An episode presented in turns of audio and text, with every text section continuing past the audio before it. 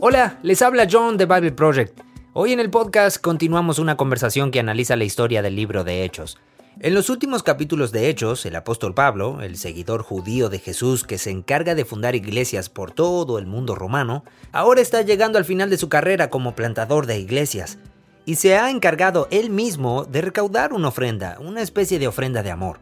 Fue a las iglesias de todo el territorio romano y les pidió que contribuyeran en la recaudación de dinero para que luego él pudiera llevarlo a los creyentes de Jerusalén. Verás, los cristianos en Jerusalén estaban sufriendo debido a una sequía que había generado una hambruna. Y para Pablo esta ofrenda es para ayudar a las personas que están sufriendo, pero también es mucho más. Para Pablo, esta ofrenda es un símbolo que retrata la unidad de la iglesia. Para Pablo, cuando tienes un grupo de personas de diversas etnias y trasfondos socioeconómicos en una misma habitación adorando a Jesús, compartiendo una comida juntos y compartiendo sus vidas, estás experimentando el cielo, el cielo en la tierra. En este episodio Pablo llega a Jerusalén y las cosas alcanzan un nivel crítico. Él va a Jerusalén, aparece y varios líderes cristianos judíos le dicen, Hola, bienvenido a la ciudad. Escucha, hay mucha gente que te quiere muerto por aquí. Para Pablo, estar en problemas con las autoridades locales no es nada nuevo. En el pasado lo habían amenazado de muerte, golpeado y metido en la cárcel. Pero aquí en Jerusalén las cosas han llegado a un punto de inflexión. Y el escritor de Hechos, Lucas, dedica mucho tiempo observando los últimos días de Pablo en prisión y pasando de prisión en prisión y lo hace intencionalmente. Lucas está intentando crear un perfil del movimiento de Jesús que representa una categoría de movimiento humano única. Creo que Pablo se convierte en un modelo para los lectores de Lucas respecto a cómo navegar por esta tensión en las generaciones del movimiento que vendrán. Mm. Él está enseñando a los seguidores de Jesús a relacionarse con las estructuras de poder. La historia de Pablo le sirve como un medio para hablar de la relación de los cristianos con el gobierno la cultura y las estructuras de poder. Todo eso y más hoy en el podcast. Gracias por acompañarnos. Aquí vamos.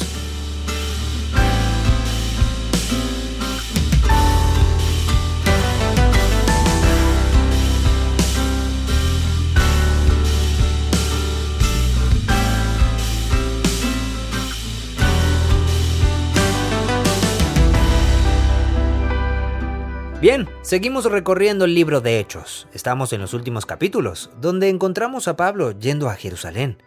En el último episodio analizamos los temas que lo llevaron hacia Jerusalén. Sí, eh, ¿qué motivaría a cualquier persona a ir a una ciudad donde sabe que hay cientos de personas que quieren matarla? sí, porque en Jerusalén estarán las personas que más protegen las cosas que él estuvo Los que más protegen las costumbres y tradiciones de Israel. Sí. sí, claro, y entonces él está yendo hacia ahí. Pero para él esto es muy importante porque quiere llevar este regalo a la iglesia de Jerusalén. Quiere llevarles el dinero. Tal cual. Lo estuvo recolectando por todo el mundo y lo va a llevar ahí. Para él no se trata solo de darles el mm. dinero. Él quiere hacerlo. Sí. Incluso se le dijo que recuerde a los pobres de Jerusalén. Pero para él, este es un regalo representativo para mostrar que lo que él está haciendo por ahí en el mundo realmente está conectado que este es un movimiento. Sí. Y que al volver a Jerusalén y decir, miren, queremos contribuir. Sí, sus hermanos y hermanas en el Mesías, que no son judíos, los aman, mm. piensan en ustedes y se solidarizan con sus dificultades. Pero él sabe que cuando vaya a llevar este regalo a Jerusalén, se va a encontrar con personas que realmente quieren verlo, pero muerto. Sí, sí totalmente. Ellos ahora sienten por él lo que él sentía por los seguidores de Jesús antes de haber conocido a Jesús. Son una amenaza peligrosa. Así que siente esta convicción. Tengo que ir a Jerusalén. El Espíritu me está guiando ahí, eh, pero sé que va a ser difícil. Totalmente. Pero voy a ir. Totalmente. De hecho, hay una escena en la que va de camino a Jerusalén, se detiene en un pueblo y hay seguidores de Jesús reunidos allí. Ah. Y un profeta de ese lugar tiene un sueño o un mensaje del Señor, agarra un cinturón, ata sus manos y dice, el que vaya a Jerusalén será atado así. Mm, y Pablo dice, voy a ir de todos modos. No le importa. Sí, cierto. No le importa. Bueno, lo que a él le importa Eh, es cier- Eso es cierto. No le importa su propia vida. eso, no le importa su propia vida, le importa Comparado lo- a que... Sí, como este tema que mencionaste sobre él constantemente hablando de la unidad de los Mm. seguidores de Jesús a través de estas líneas culturales y de la Sí, igualdad y del de- estatus. del estatus de todo. Sí, es verdad. Tal cual. Es verdad. Para Pablo, cuando tienes un grupo de personas con diversidad étnica, social y económica en una habitación, adorando a Mm. Jesús, compartiendo las comidas y compartiendo su vida juntos, estás experimentando el cielo, Mm. el cielo en la tierra, el reino de Dios. Para Pablo, eso tenía un valor enorme. Sí, claro. Entonces, Pablo va a Jerusalén. Bien. Aparece ahí y varios líderes cristianos judíos le dicen, hola, bienvenido a la ciudad. Eh, escucha, hay mucha gente que te quiere muerto por aquí. Por si no lo has notado. Así que ellos dicen, oye, escucha, ¿qué te parece esto? Ve al templo y ya sabes, cumple con algunas costumbres judías para mostrar a la gente que eres judío y que aún respetas las costumbres. Y Pablo dice, totalmente, hecho, está bien. Sí, claro, no hay nada malo en eso. Sí, lo haré. Soy, soy judío, estupendo, lo haré. claro. Así que él va al templo y allí hay un montón de personas que saben de él y de su reputación. Mm. Lo ven y comienza una conmoción. Ah, ¿Cómo saben qué aspecto tiene? Ah, ese es un buen punto. bueno, él ya ha estado dentro y fuera de Jerusalén, vivió allí muchos años. Ah, eso es cierto. lo conocían. Claro, sí, él era de ahí. Sí, él era de ahí. Ah. Estuvo lejos por 10 años o lo que sea. Bien. eh, Ah, esto es lo interesante. El recinto del templo es algo así como, eh, no lo sé, es como el jardín de la casa de gobierno de un país. Mm. Algo así como el patio del Palacio Verde de Guatemala. Ah, en bien. fin, creo que me entiendes. Sí, sí, sí. Eso y más, porque tienes que considerar un espacio donde se representan tanto el poder político como religioso y a la vez que sea un monumento público. Ah. Aquí estamos hablando del recinto del templo. ¿El Y- público puede entrar libremente al jardín de estos edificios del gobierno? Ah, no lo creo. Sí, no lo creo. Creo que tienes que recibir una invitación. Claro. Como sea. Es ese tipo de espacio. Y si estás bajo ocupación extranjera, ese tipo de espacio de seguro está bajo Sí, un- una estrecha vigilancia. bajo una estrecha vigilancia, sí. Claro. Así que en el momento en que comienza la conmoción, los soldados romanos intervienen. Y arrestan a Pablo porque ven que toda esta gente estaba enojada con él. Esta es una gran parte de la historia. El soldado romano comienza a llevárselo, esto está en Hechos 21. Mm. Las personas acuden en masa, toman a Pablo, lo arrastran fuera del templo y lo iban a matar. Pero le llega un reporte al comandante del batallón romano de que hay una conmoción ocurriendo allí. Entonces el comandante tomó a algunos soldados y centuriones y corrió hacia ellos. Mm. Y cuando vieron todo, la gente dejó de golpear a Pablo. El comandante se apoderó de él, lo ató con cadenas y comenzó a preguntar qué estaba pasando. Hmm. Y la gente le respondía gritando, ¡Mátalo! Esto y aquello. Y así que lo suben por las escaleras como fuera del recinto y entonces Pablo comienza a hablar con ellos en griego. sí, así que estaba hablando con la gente en arameo y ahora habla en griego. Claro. Y entonces el comandante dice, ¿qué? Eh, eh, espera, ¿qué, qué? ¿Hablas griego? ¿No era común que hablaran griego? eh, bueno, creo que se da cuenta, ah, este no es Claro, un hombre judío cualquiera Totalmente. no es. Claro. No, este es un tipo cosmopolita y bilingüe. claro. Esto es lo que dice el soldado. Dice, espera, ¿tú no eres el terrorista egipcio que acaba de provocar una revuelta y liderar en el desierto a cuatro mil personas de los rebeldes que quieren derrocar a Roma? Pensé que eras ese tipo. y Pablo dice, no, amigo. Dice, soy un judío de Tarso en Cilicia, un ciudadano de una ciudad para nada insignificante. Claro. Por favor, déjame hablar con la gente. Mm. Y el tipo dice, ah, el escenario es tuyo, mi amigo, adelante. Entonces... Así que vinieron a arrestarlo pensando que era otro alborotador rebelde. Totalmente, sí. Mm. Entonces, así es como comienza esta parte. Desde aquí, Hechos 21 hasta el final, Lucas diseñó esta parte perfectamente, muy prolijo. Ah, es tan genial. El diseño literario de esta sección de Hechos sigue un patrón muy claro a través de seis ciclos. Siempre comienza con Pablo arrestado o enjuiciado. En cada escena tenemos a un claro representante del sistema romano o de Jerusalén. Usará esto como escenario y en cada una de las seis veces Pablo dará un discurso. Mm. Y siempre comienza con hombres de Israel u hombres de Roma. Su habilidad como orador sale a relucir en sus discursos. Sí. Es genial. Él sabe cómo cautivar a la gente. Totalmente Sí. sabe cómo cautivar a la gente. Sí. Es impresionante. Mm. Y luego el discurso siempre termina con este oficial diciendo, caramba, no podemos hacer nada con este tipo, no merece la muerte, Mm. no está infringiendo ninguna ley. Claro. Pero a cada paso que da, termina en la cárcel o lo detienen injustamente. Sí. Paso tras paso tras paso. Mm. Esto ocurre seis veces diferentes. Así que tienes que detenerte y preguntarte, ¿qué clase de libro estoy leyendo que comenzó con Jesús comisionando a los discípulos, Mm. donde Pablo ni siquiera está presente allí en la escena Hmm. de la apertura de Hechos? Y eso es interesante. Sí. Eh, Pablo ni siquiera está presente y, y él los comisionó. Espíritu Santo, Pentecostés, ya sabes, Sí. Jerusalén, Judea, Samaria y hasta los confines de la tierra. Sí, claro. Pero Pablo no aparece hasta el final del capítulo 8. Luego aparece en conjunto con Pedro en los capítulos 9 al 12. El capítulo 13 trata únicamente de los viajes de Pablo. Así que la segunda mitad del libro Ahora el- todo gira en torno a Pablo. está enfocada en Pablo. Sí. El último cuarto del libro trata sobre los seis juicios de Pablo. Mm. Todos siguen este patrón. Es llevado ante un representante, se le deja dar un discurso. ¿Qué hacemos con este tipo? Y sigue siendo encarcelado injustamente todo el camino hasta que llega a Roma. Wow. ¿Qué está haciendo Lucas aquí? ¿Tiene algún enfoque, alguna razón por la que diseñó el libro de esta manera? Tal vez porque así es como sucedió. Seguro. Eh, bueno, pero sí. Todo esto se remonta a nuestra conversación sobre la narrativa bíblica. Eh, esto no es lo que pasó. sí, claro. Suceden muchas otras cosas. sí. Pero claro. él diseñó los acontecimientos en esta secuencia clara y repetitiva. Mm. Y en el centro de cada secuencia, seis veces aparece Pablo dando un discurso para defenderse, donde luego la gente queda desconcertada sin saber qué hacer con él. Claro. Así que Lucas está buscando lograr algo aquí. Para Lucas, Pablo se convierte en un representante de todo el movimiento y de su relación con las autoridades, Mm. con los poderes. Mm. Y en cada caso, las autoridades tienen que hacer algo, pero reconocen que no están tratando realmente con un tipo de movimiento social normal. Eh, no es violento, Claro. Pero al mismo tiempo está creando revueltas y disturbios suficientes como para que tengamos que hacer algo. Mm, Sí, como ya habíamos dicho, no es una amenaza militar, sino una amenaza social. Es un disturbio social. Disturbio, sí. Sí, totalmente.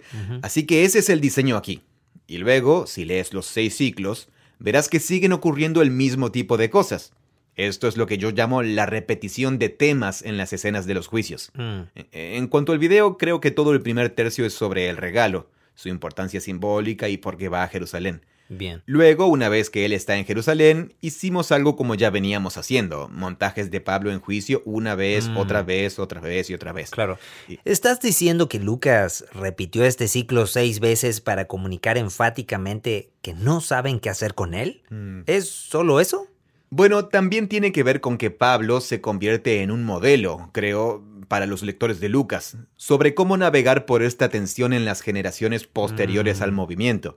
Está enseñando a los seguidores de Jesús cómo relacionarse con las estructuras de poder mediante la historia de Pablo. Claro. La historia de Pablo es un instrumento que él usa para hablar sobre la relación de los cristianos con su gobierno, con su cultura Mm. y con las estructuras de poder, me parece a mí. Sí. ¿Por qué Lucas dedicaría un cuarto completo del libro a esto? Entonces, ¿qué quiere él que yo me lleve de la forma en que Pablo se maneja aquí? Ah, bien. Sigamos adelante. ¿Ok?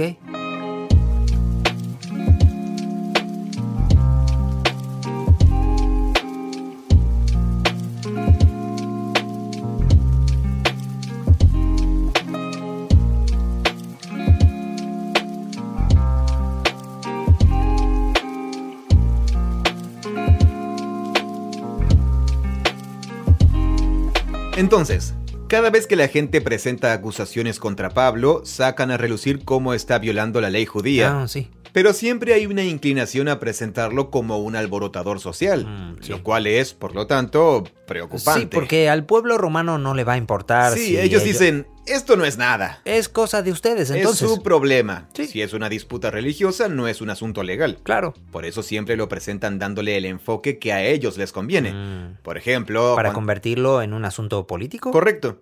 En el capítulo 21, cuando a Pablo lo arrestan por primera vez, la gente le dice al comandante romano, Este es el hombre que predica a toda la gente en todas partes contra nuestro pueblo, contra la ley y contra este lugar, el templo. Y además de eso, trajo a los griegos al templo, Mm. lo que se castigaba con la muerte. ¿En la ley judía? Ah, sí, hay un historiador judío, Josefo, que describe que había como una barrera en el recinto. Si no eras judío, no podías pasar más allá de ella. Si no eras judío, no podías pasar más allá de ella. Ah. Entonces, ¿Y a quién dejó pasar él? bueno, la cosa es así. Esta era la acusación. Bien. Trajo a un griego en el templo y profanó el lugar sagrado. Y luego Lucas añade, el día anterior habían visto en la ciudad con Pablo a Trófimo, el efesio, y supusieron que Pablo lo había llevado al templo. O sea, ellos... Sí, eh, simplemente estaban haciendo conjeturas. Totalmente, exacto. Así que presentan a Pablo como un violador de la ley religiosa Mm. del templo, pero al grado de que estaba creando un disturbio social, del cual el romano debía preocuparse. Sí. El soldado romano primero piensa que Pablo es como un asesino. Dice, ¿no eres tú el egipcio que lidera un movimiento rebelde? De los asesinos. Esto es genial. Sí, Y es curioso que, que hubiera un egipcio por ahí liderando un movimiento rebelde con, de, cuatro mil. de 4.000 hombres. Sí, ya, me había olvidado totalmente. Eh, eh, entre los años 30 y 70 después de Cristo, no recuerdo el número exacto, hubo como una docena de movimientos. Ah, Y estos son solo los que dejaron huellas en el registro histórico de movimientos rebeldes como este. mm, El líder reunía a cientos o un par de miles de personas, para contraatacar. sí, para matar a los romanos. Wow. En el capítulo 24, cuando Pablo es juzgado, los líderes judíos de Jerusalén contratan a un abogado llamado Tértulo. Da un gran discurso en el, en el capítulo 24. Pero él dice, hemos descubierto que este hombre es verdaderamente una plaga. Así es como lo describen la mayoría de las traducciones al español. Significa peste, como una enfermedad. Este hombre es una enfermedad y está provocando la insurrección, revuelta entre los judíos de todo el mundo. Mm. Y es un líder de la secta de los nazarenos. Hasta trató de profanar el templo. Y fue entonces cuando lo arrestamos. Aquí se ve el enfoque tendencioso que tienen. Sí. Traje una cita aquí de Kevin Rowe sobre esto, su libro sobre hechos llamado El mundo al revés. Ah. Así es como lo plantea. Por un lado, Lucas narra el movimiento de la misión cristiana hacia el mundo gentil, enfocándose en el choque de Pablo con la cultura greco-romana. El cristianismo y el paganismo son realidades religiosas y sociales que compiten entre sí. El llamado de Pablo a dar lealtad y adoración al Rey Jesús implicaba necesariamente una forma de vida diferente, en la que se disuelven los patrones básicos de la vida de Roma.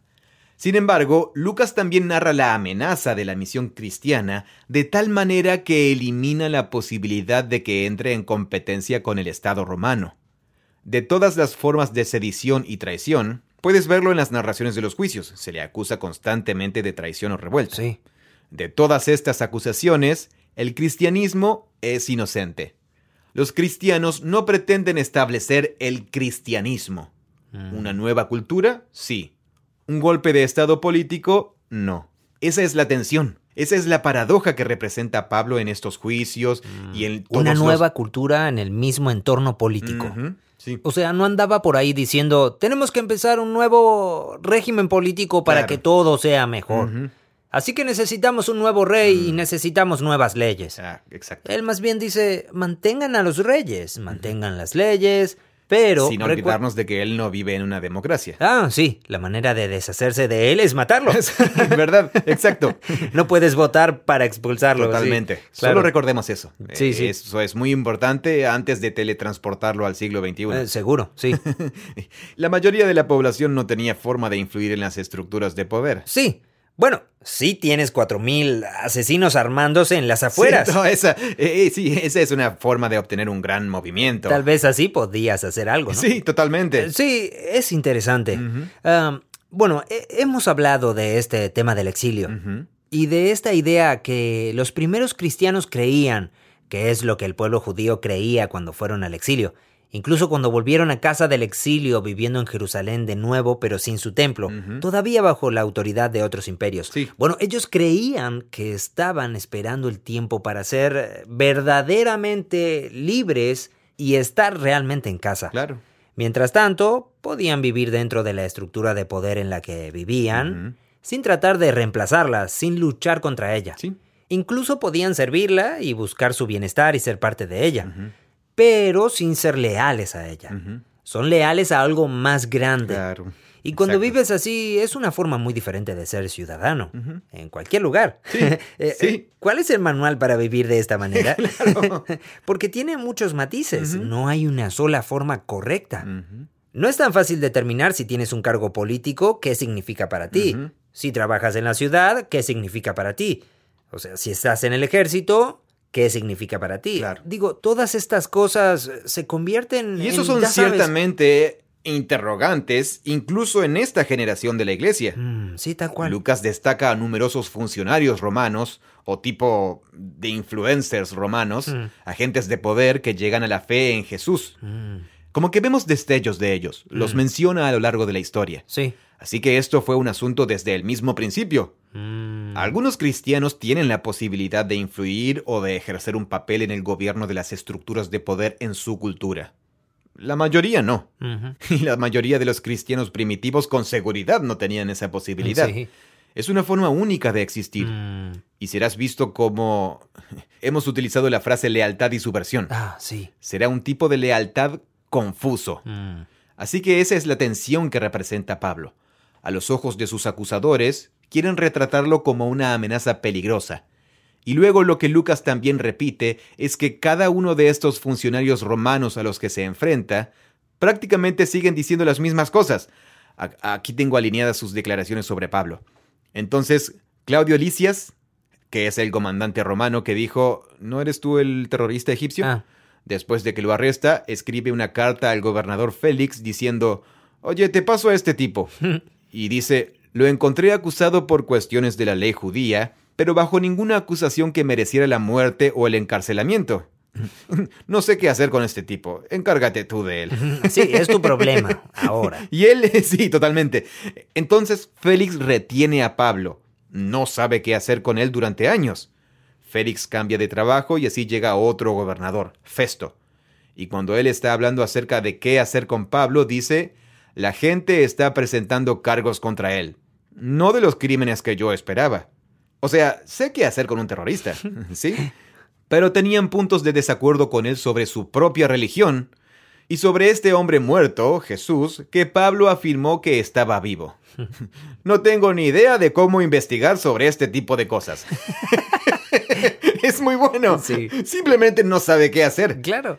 Lo dice de nuevo en el capítulo 25. Descubrí que no cometió nada que merezca la muerte. Y luego apeló al emperador. Pablo está tan cansado de quedar colgado y que le hagan juicios nulos, Mm, porque se da cuenta de que todo esto es una trampa. Él dice, chicos, me mantienen aquí sin ninguna buena razón. mm, Entonces él dice, apelo al César, lo cual puedes hacer como ciudadano romano. Y entonces Festo dice, bueno, apeló al emperador, así que estoy bastante contento de enviarlo, pero no tengo nada definitivo sobre él para escribir a mi señor. Me parece absurdo enviar a un prisionero y que no haya cargos contra él. Pero aquí está. Así es como estamos.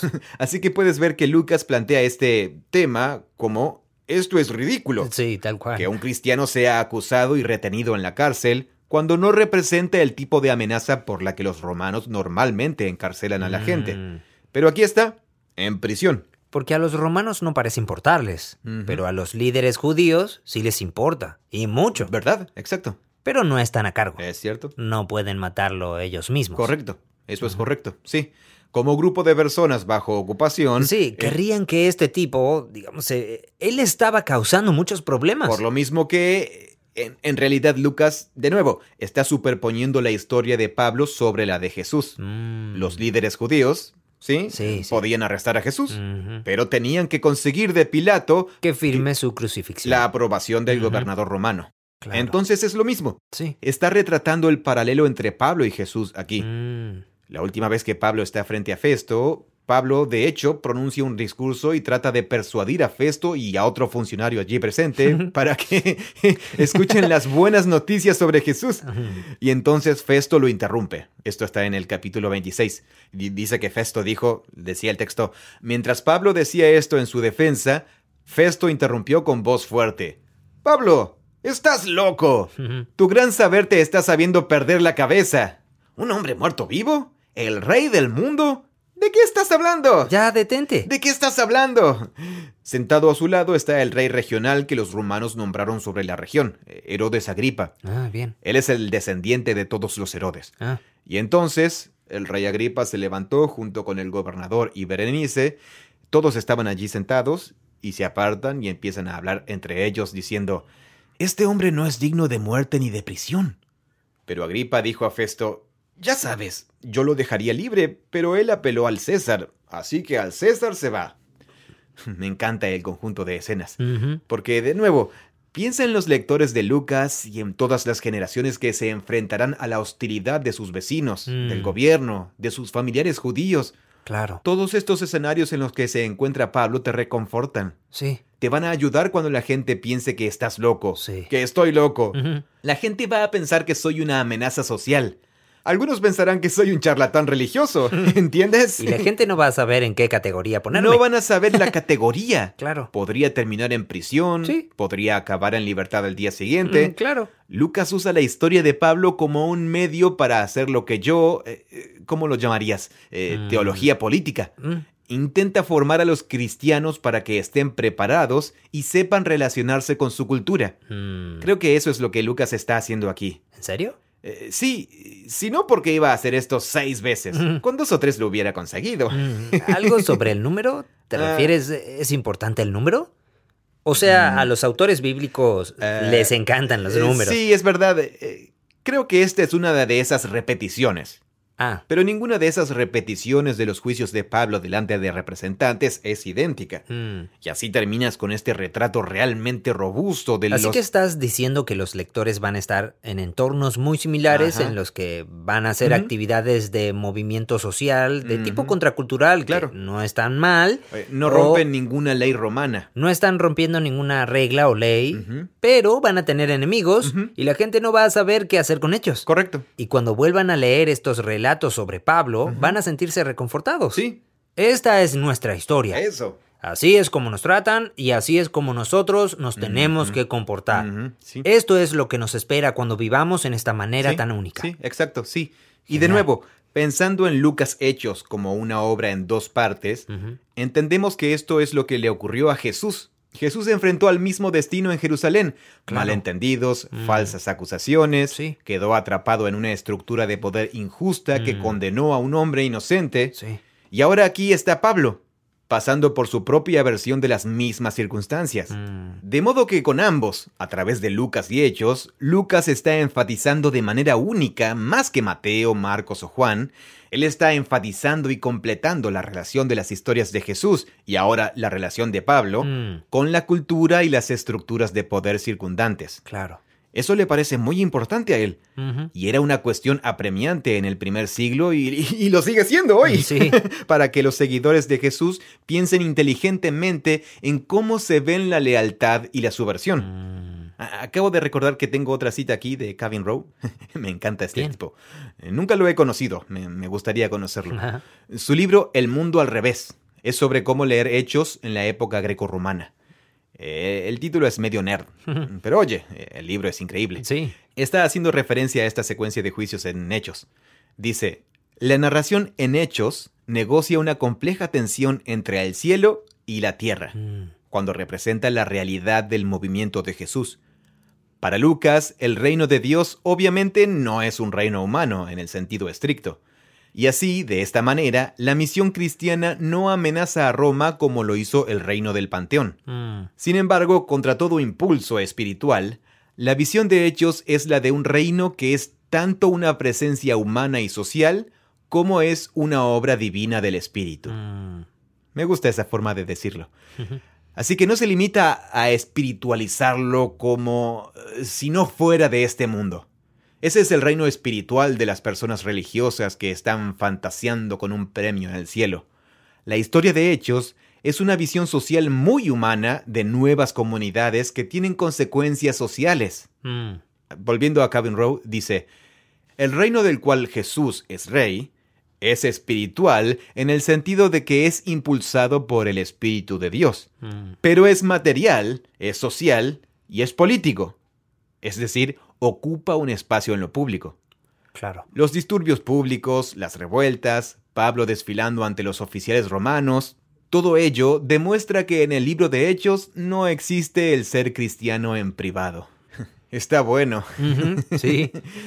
Para captar eso, Mm. creo que la visión de Lucas y Pablo respecto a lo que es la iglesia, sumado a lo que Lucas está haciendo aquí, dando un barómetro de la salud de una comunidad eclesiástica local, es...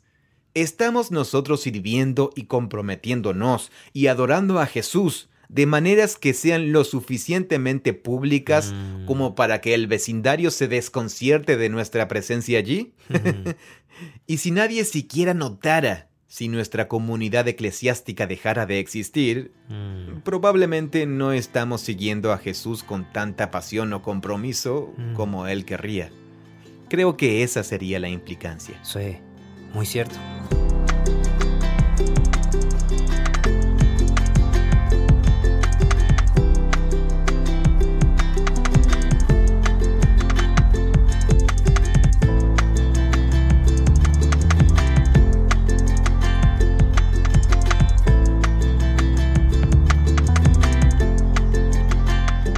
Es interesante que diga que no es un movimiento político en el sentido en que entendemos los movimientos políticos nosotros. Ah. Digo, si quisieras una cultura completamente nueva, incorporarías la estructura de poder de la nueva cultura Claro. y echarías a la antigua estructura de poder para que domine esa cultura. Entonces, para crear un nuevo movimiento cultural socioeconómico, lo más obvio es cambiar la estructura de poder políticamente. Sí, supongo que eso es lo que nos ocurre a nosotros. Ah, sí, eso es lo que nos ocurre a nosotros. Y como dijiste, los cristianos no eran una amenaza para Roma, en la misma medida que lo era el Imperio Parto, Claro. por ejemplo. Sí. Pero luego está diciendo, pero eso no significa que esto no vaya a cambiar la cultura. Sí. En realidad, debería ser algo que afecte a la cultura y haga que la gente diga, espera un segundo, Mm. ¿qué está pasando? Y por eso es interesante pensar que es un movimiento que no necesita la estructura de poder, Mm. ese movimiento Para generar típico- influencia. Claro. La influencia cultural. para generar el mismo tipo de cambio o influencia.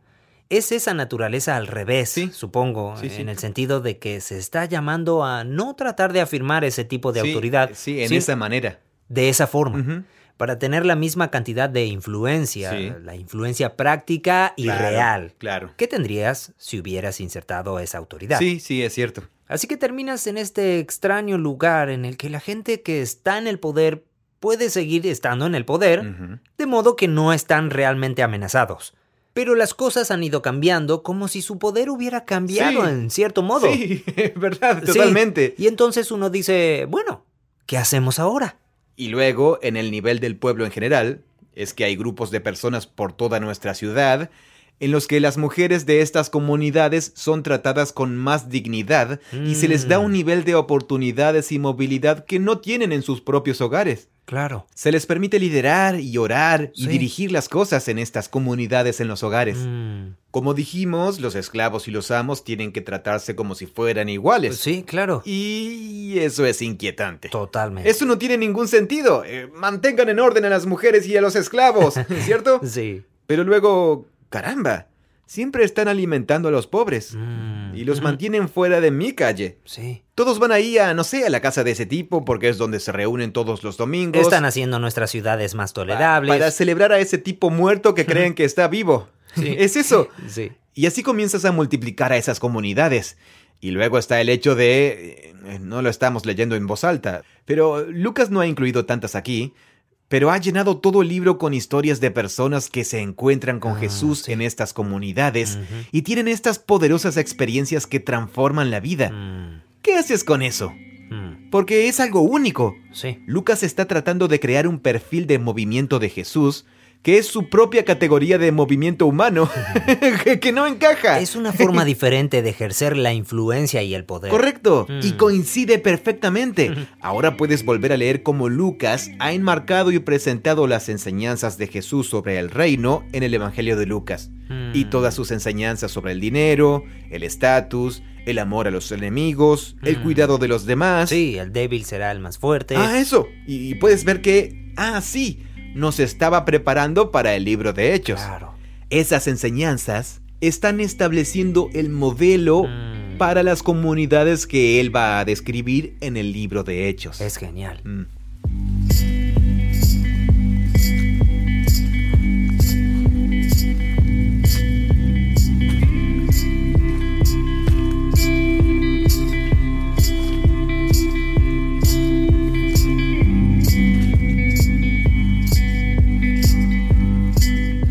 Otra cosa que también es genial y que está relacionado con todo esto, podemos ir terminando el tema con eso. Bien. No sé si lo tocamos en el video, pero, me pareció genial. Bien. Y es que en todas estas escenas de juicios, casi todos los representantes de Roma o Jerusalén ante los que se encuentra Pablo son corruptos y deshonestos. Mm. Y Pablo es el que tiene que recordarles cómo se aplica la justicia romana.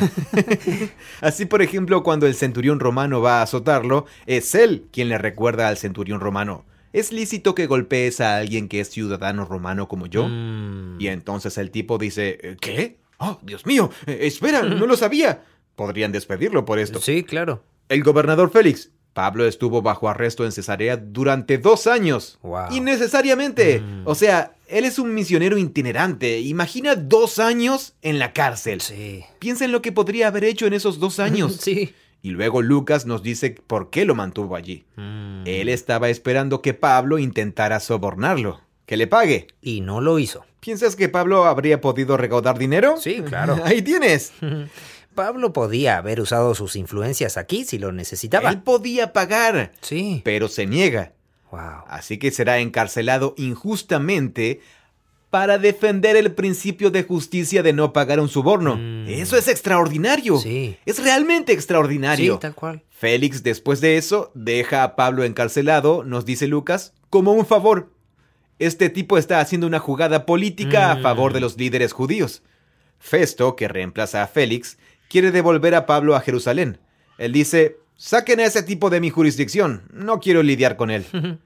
Pablo tiene que recordarle, mira lo, mira lo que dice, si soy un malhechor y he cometido algo digno de muerte, mátenme, no me niego a morir. Pero Mm. escucha, me has retenido aquí durante años. No he hecho ninguna de las cosas de las que se me acusa. De acuerdo a la ley romana, no puedes entregarme. Mm. Tiene que recordarle al gobernador Wow. cuál es la ley romana. Y luego Festo está de Así acuerdo. que esto ocurre mientras es transferido de persona a persona en su camino a Roma. Correcto. Ah, entiendo. Esto es tan irónico. Sí. Y es que Pablo está siendo representado como el que más se preocupa por el sistema Mm. legal romano. Y está tan roto que... La situación estaba a su favor. Lo estaba. Sí. Pero es fascinante porque el sistema está tan roto Mm. que puede encarcelar injustamente a un hombre sin condena durante años. Wow. Y él dejaría que el sistema lo hiciera. Pero mientras tanto, le recordará a todos los dirigentes que no están cumpliendo la ley. Se trata de un principio interesante, Sí. que Pablo realmente quiere que el sistema romano sea lo mejor que pueda ser. Mm. ¿Me sigues? Sí. Es como si eh, él cree en la justicia incluso Eso. más que los romanos. Sí. No solo es una amenaza para el orden político, sino que de hecho cree en los ideales romanos de justicia más que los dirigentes romanos. Eso. Esto resalta el hecho de que es una farsa que esté en prisión. Pero creo que es un principio interesante que Pablo sea retratado con la identificación de los valores. Mm, es como un romano ejemplar. Sí, totalmente. No solo no es una amenaza política, sino que el reino de Dios Sí, traerá... formará algunos de los mejores ciudadanos romanos. Formará los mejores, sí. sí. Porque, ¿qué es lo mejor de los ciudadanos romanos? Son sus hermosos ideales Mm. de justicia y paz. Mm, El modo en que los ponían en práctica era a menudo bastante retorcido. sí. Para mí es tan interesante que Lucas retrate el movimiento de Jesús como si realmente sacara lo mejor de las culturas humanas allí donde llega, exponiendo lo lejos que están incluso de sus propios ideales. Sí, y eso sí que es genial. Me gusta eso porque hay mucha tensión cuando se empieza a hablar sobre cómo los cristianos son, Mm. eh, ya sabes, hay una tercera vía, ¿no? Estamos exiliados, estamos de camino hacia nuestro hogar. Sí, sí, sí. Esta no es nuestra casa. Tal vez ese tipo de cosas Comenzamos que... a sentirnos demasiado separatistas. Sí, eso, demasiado separatistas. Tenemos mentalidad de retirada. Sí, hasta el punto en que es como, o sea, piensas de ti mismo como si solo fueras mexicano, uruguayo o Mm. peruano, pero no. Estás pensando demasiado en pequeño. Se trata de cosas del reino de Dios. Claro. Lo cual es verdad.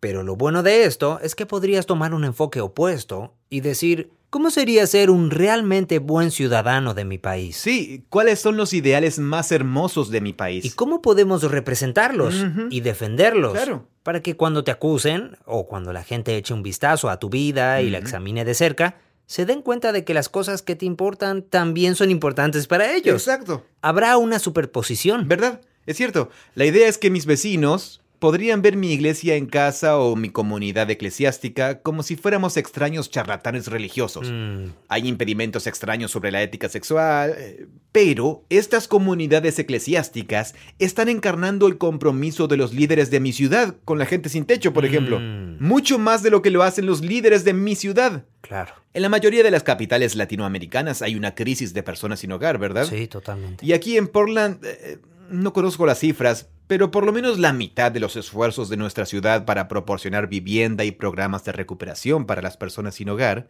están a cargo de organizaciones cristianas Mm. sin fines de lucro o de iglesias locales. Sí. Es ese tipo de cosas. La gente tiene una categoría para eso. Mm. Pero, ¿cuáles son los otros ideales considerados como valores de mi ciudad o de mi país que en realidad encarnamos muy mal? Mm. ¿Y qué significaría para una comunidad eclesiástica poner un espejo frente a nuestra cultura y realmente encarnar esos valores de forma aún más coherente? Mm. Una idea muy genial. Totalmente. Y Lucas destaca eso aquí. Creo que eso es genial. Eso es genial. Sí. ¿Conoces a Embrace Oregon? Aquí en nuestra ciudad. Eh, Abraza a Oregon. Cuéntame. Se trata de eh, que la iglesia se involucre en el sistema de cuidado transitorio o guarda de niños. Ah, sí, sí, sí, sí, sí, sí, sí, es cierto. Ellos tienen esta actitud. Vamos a servir al sistema de cuidado de niños. Mm, No hagamos estallar el sistema. No tratemos de odiarlo, convertirlo o crear uno alternativo. Es duro. mm. Es difícil ser parte del Departamento de Servicios Humanos. Sí, es cierto. Sí, es un trabajo duro. Sí lo es. Y los niños que están pasando por este tipo de situación tienen una vida difícil. Mm, Y las familias que reciben a estos niños en sus hogares, ¡ah! ¡Qué gran llamado que tienen! Porque eso es algo difícil de hacer. Sí. ¿Y qué tal si pudiéramos hacer todo un poco más fácil sirviendo a todas estas personas? Ellos están haciendo un trabajo realmente increíble. Totalmente. Fui a una comida para recaudar fondos y la mayor parte de la sala era gente a la que intentaban convencer para que se sumara aportando. Ajá. Pero una gran parte de la sala era gente que solo trabajaba para el Departamento de Servicios Humanos. Mm, Y esas personas estaban tan contentas de estar allí con este grupo de cristianos que se preocupaban por estos ideales tanto como ellos. Sí, eso es bueno. Sí, Sí, sí. Ese es un buen ejemplo. sí, claro. Sin duda, en Lucas y en Hechos, el cuidado de los vulnerables eh, es un tema muy importante. Mm. Es un tema fundamental. Sí, Otra faceta de ello es la que destaca Pablo, que tiene que ver con el derecho y la justicia. Lidiar con la corrupción, sí, y con la política de poder encubierta o, o la política del dinero. Mm. Quiero decir que eso es lo que está enfrentando Pablo aquí, es cómo los sistemas son manipulados. Sí, o sea, está en la cárcel como un favor a alguien. Sí, totalmente. Sí, y Pablo dice, amigo, los ideales romanos de justicia no se tratan de eso. Claro. Esa es otra faceta de cómo funcionan las estructuras de poder. Eso proporciona un llamado y una vocación, creo, para que los seguidores de Jesús encarnen la justicia. Mm. Y amigo, en el momento en que te adentres en la arena política para intentar llevar a cabo una reforma, oh, prepárate para enfrentarte a cierta Mm. oposición. Pues bien, este es el retrato completo de Pablo. Bien.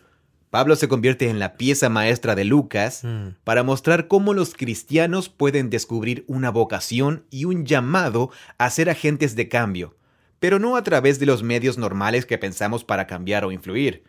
Y todo está orquestado por el Espíritu de Dios.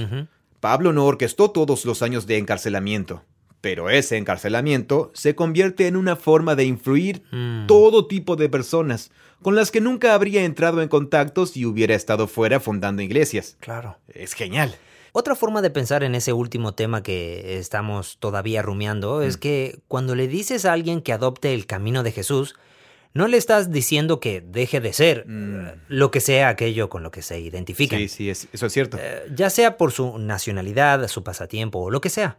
Es querer que esa cosa mm, sea la mejor versión de lo que puede ser. De sí mismo. De sí mismo, claro. Porque cambiar tu lealtad puede parecer tan dramático y drástico Mm. como para decir, vale, bueno, esta ya no es mi casa, así que ya no me pueden importar todas Mm. estas cosas. En lugar de, no, quiero que te importe Claro. más de lo que te importaba. Sí, sí, exacto. Eso, como, ¿realmente te importa ser ciudadano de, de, de Costa Rica? ¿Realmente te importa ser de Venezuela? Quiero que te preocupes aún más por lo que eso significa, por las cosas que crees que hacen especial a tu país y por cómo eso se alinea con la justicia y la paz que Dios quiere. Y por cómo procuramos más lograr eso. Claro. Y supongamos que podemos llegar también a escenarios en los que eso no funcione. Sí, eh, me vienen a la mente un par de cosas. Eh, una es, eh, creo que Pablo en su carta a los filipenses, eh, es fácil sacar de contexto, hay una pequeña frase inspiradora, pero donde dice, por último, hermanos y hermanas, todo lo que es verdadero, todo Mm. lo que es honrable, todo lo que es justo, todo lo que es puro, todo lo que es hermoso, todo lo que es de buena reputación, si algo es excelente y digno de alabanza, concéntrense en eso. Mm, Es muy bueno. Sí. Y no habla solo de cosas religiosas. Él quiere que los filipenses miren hacia afuera, a Filipos, y digan, hay muchas cosas que están muy mal por aquí, mm. pero hay tantos valores en mi ciudad que en realidad son honrables y que son hermosos y puros. E imagina cuánto más hermoso podrían ser una vez que sean guiados por Jesús y el Espíritu. Mm. Así que concéntrate en eso.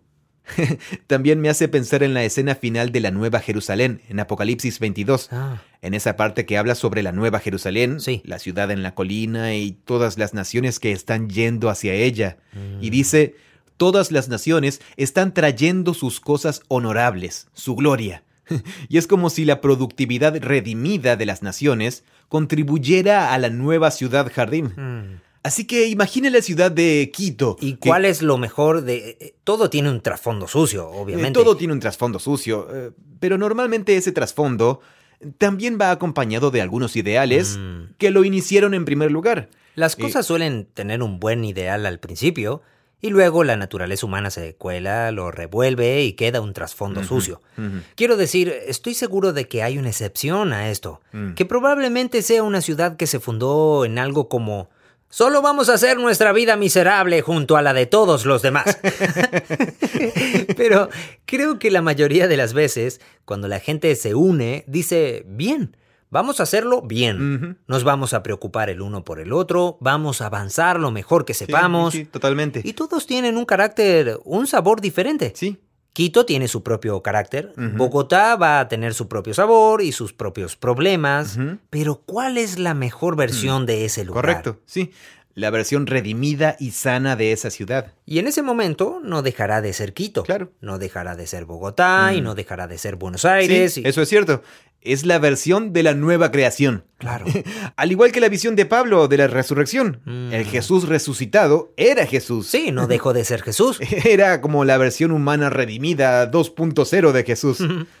Del mismo modo, la versión de la nueva creación de Quito, o Santiago de Chile, o Caracas, o La Habana, o lo que sea, Sí, Madrid. la Ciudad de México. Imagina de lo que son capaces todas estas Mm. hermosas culturas humanas, llenas de personas cuyos corazones y mentes han sido sanados por Jesús. Increíble. Solo imagina. Sí. Eso es Apocalipsis 22, ahí mismo. Mm. Ah, es realmente genial. Llega desde arriba. Mientras tanto, tienes a Pablo merodeando por las cárceles de todo el sistema romano diciendo, escuchen chicos, vivan de acuerdo a sus ideales, por favor. Son Mm. ideales realmente buenos, vivamos de acuerdo con ellos.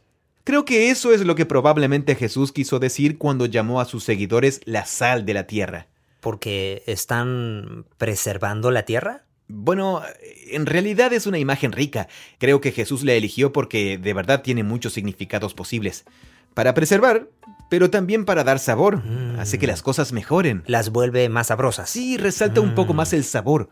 Saca a relucir lo bueno y lo preserva al mismo tiempo. Eso es lo que Pablo parece estar haciendo en la cárcel. Gracias por escuchar el episodio de hoy. Este episodio es el penúltimo de nuestra serie de podcast de Hechos. La semana próxima será el último. Lucas y Hechos es una serie continua que comenzamos hace un tiempo y ahora estamos terminando. Y estas últimas conversaciones se basan en una serie de videos, cuatro videos, en los que se ve la historia de hechos de Jesús a través de sus apóstoles. Puedes ver esos videos en nuestro canal de YouTube. Babel Project es una organización sin fines de lucro, financiada por crowdfunding. Nuestra misión es experimentar la Biblia como una historia unificada que nos guía a Jesús.